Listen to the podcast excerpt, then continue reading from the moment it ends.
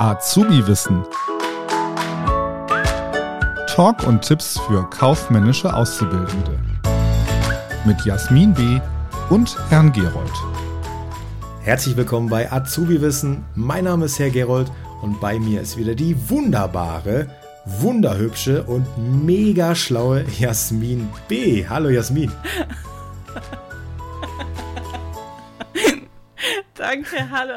Alex, Oha, du siehst rot. Oha ist unser Stichwort heute. OHG, die werden heute besprochen und wir werden klären, warum wir sie die OHG nennen, also die offene Handelsgesellschaft. Und die gehen wir anhand von verschiedenen Merkmalen durch.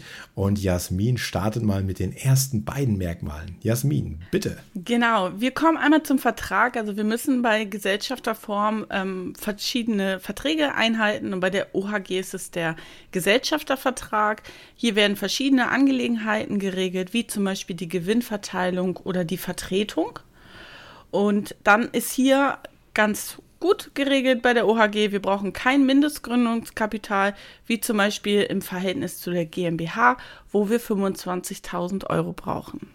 Ganz genau. Und ihr ahnt es schon, die Mindestpersonenzahl bei der Gründung, die ist nicht mehr wie beim Einzelunternehmen eine Person, sondern hier brauchen wir mindestens zwei Personen, mindestens zwei Gesellschafter. Wir haben zwar keine Formvorschriften, aber üblicherweise macht man einen schriftlichen Vertrag. Also man könnte den Gesellschaftsvertrag auch mündlich besprechen, aber ihr ahnt es schon, das würde nur zu Chaos und Streitigkeiten führen. Deswegen macht man üblicherweise einen schriftlichen Vertrag.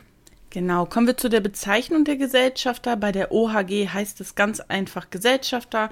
Beim Einzelunternehmen haben wir ja schon drüber gesprochen, heißt es ja zum Beispiel Inhaber und hier bei der OHG halt Gesellschafter. Die Gesellschafterorgane sind hier ganz einfach die Gesellschafterversammlung. Genau, und bei Geschäftsführung, Vertretung und Haftung, da müssen wir ja hier ganz besonders vorsichtig sein. Kommen wir gleich noch zu. Aber erstmal die Geschäftsführung und Vertretung. Also grundsätzlich kann man im Gesellschaftsvertrag alles reinschreiben. Also ich, wenn wir Jas, Jasmin und ich eine OHG gründen würden, dann könnte ich reinschreiben, dass natürlich nur ich das Geschäft führen darf und Jasmin nicht. Aber wenn nichts drin steht, dann dürfen alle natürlich das Geschäft führen. Also es richtet sich nach dem Vertrag sonst alle Gesellschafter und genauso bei der Vertretung. Und bei der Haftung, da müssen wir jetzt ganz genau aufpassen. Ich habe es ja eingangs gesagt, wir nennen die spaßeshalbe die OHG ja die OHG. Denn hier haften alle Gesellschafter unmittelbar, unbeschränkt und solidarisch. Und die drei Wörter, die müssen wir mal ganz kurz besprechen. Also fangen wir mal an mit den unbeschränkt. Ihr kennt das ja schon vom Einzelunternehmen. Unbeschränkt haftet ein, heißt einfach nur, dass die Gesellschafter sowohl mit dem Geschäftsvermögen als auch mit ihrem Privatvermögen haften. Also das ist schon mal ganz wichtig, unbeschränkt. Solidarisch heißt, sie haften gesamtschuldnerisch. Das heißt, ich hafte auch für die Schulden, die Jasmin macht innerhalb der OHG. Und umgekehrt natürlich genauso. Wenn Herr Gerold wieder blöde Entscheidungen trifft, Schulden macht für die OHG, dann sitzt die Jasmin auch im selben Boot, also solidarische Haftung. Und es unmittelbar, ja, das ist ganz interessant, also diese unmittelbare Haftung ist, dass, ja, bleiben wir mal unserem Beispiel hier, Jasmin und ich, wir haben eine OHG gegründet und ich baue Mist und jetzt sagt die Bank, hör mal, ich will mein Geld zurückhaben. Und dann kann die Bank sich unmittelbar auch an Jasmin wenden. Die muss sich nicht an mich wenden, die muss sich nicht erst durch irgendwelche ja, langwierigen Gerichtsprozesse mit mir durchschlagen, sondern sie kann sich unmittelbar an die Gesellschafter wenden. Und deswegen nennen wir die OHG spaßeshalber auch die OHG, weil man da ganz genau aufpassen muss, OH, bei der Haftung. Das ist ein ganz, ganz wichtiger Punkt an der Stelle. Jasmin, wie geht's weiter? Also zuerst einmal, ne? Wenn wir beide eine OHG gründen, dann bin ich der Chef. genau. Okay. Kommen wir zum Stimmrecht. Also das ist bei der OHG nach Köpfen ganz einfach verteilt.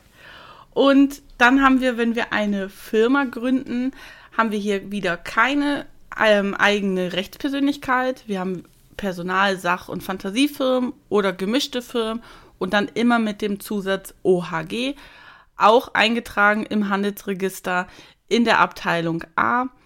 Und jo.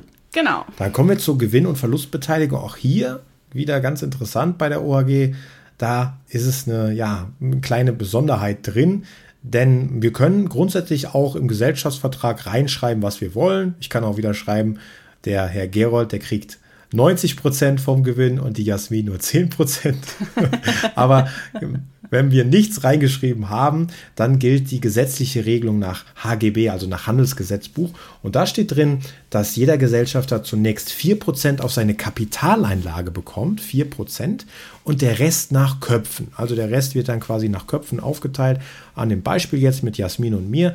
Jeder von uns hätte beispielsweise 10.000 Euro Kapitalanlage in der OHG drin. Dann würden wir zunächst 4% auf unsere 10.000 Euro bekommen. Und wenn dann noch ein Restgewinn übrig bleibt, der würde dann einfach durch zwei geteilt werden. Zur Gewinnverteilung kann ich euch ein Video empfehlen. Schaut doch mal auf meinem YouTube-Kanal Herr Gerold vorbei. Da habe ich die Gewinnverteilung der OHG mal erklärt. Verlustbeteiligung ist relativ einfach. Das kann man natürlich auch im Vertrag festhalten. Auch hier würde ich natürlich wieder in unserem Vertrag reinschreiben, dass Jasmin 100% vom Verlust trägt. Aber wenn wir das nicht machen würden, dann würde es auch nach Köpfen gehen. Also das heißt, der Verlust wird in unserem Fall dann ja im Verhältnis 50-50 aufgeteilt werden.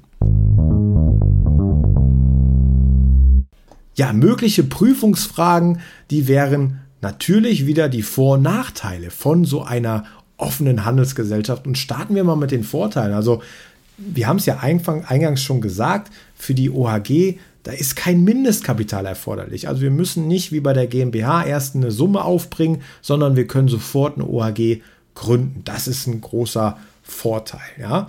Ein weiterer Vorteil ist, dass alle Gesellschafter gleichberechtigt sind. Ja. Also Jasmin und ich sind grundsätzlich gleichberechtigt. Ja, jeder darf das Unternehmen nach außen noch vertreten und wir können im Gesellschaftsvertrag auch alles regeln und zusammen beschließen. Und das ist ein großer Vorteil. Ein weiterer Vorteil ist auch, dass wir den Gewinn so aufteilen können, wie wir wollen. Ein weiterer Vorteil der OAG ist die Kreditwürdigkeit. Also die Bank ist gerne bereit, uns einen Kredit zu gewähren, denn erstens sind wir mehrere Gesellschafter, also die Last ist auf mehrere Köpfe verteilt und denkt an die Haftung, ja.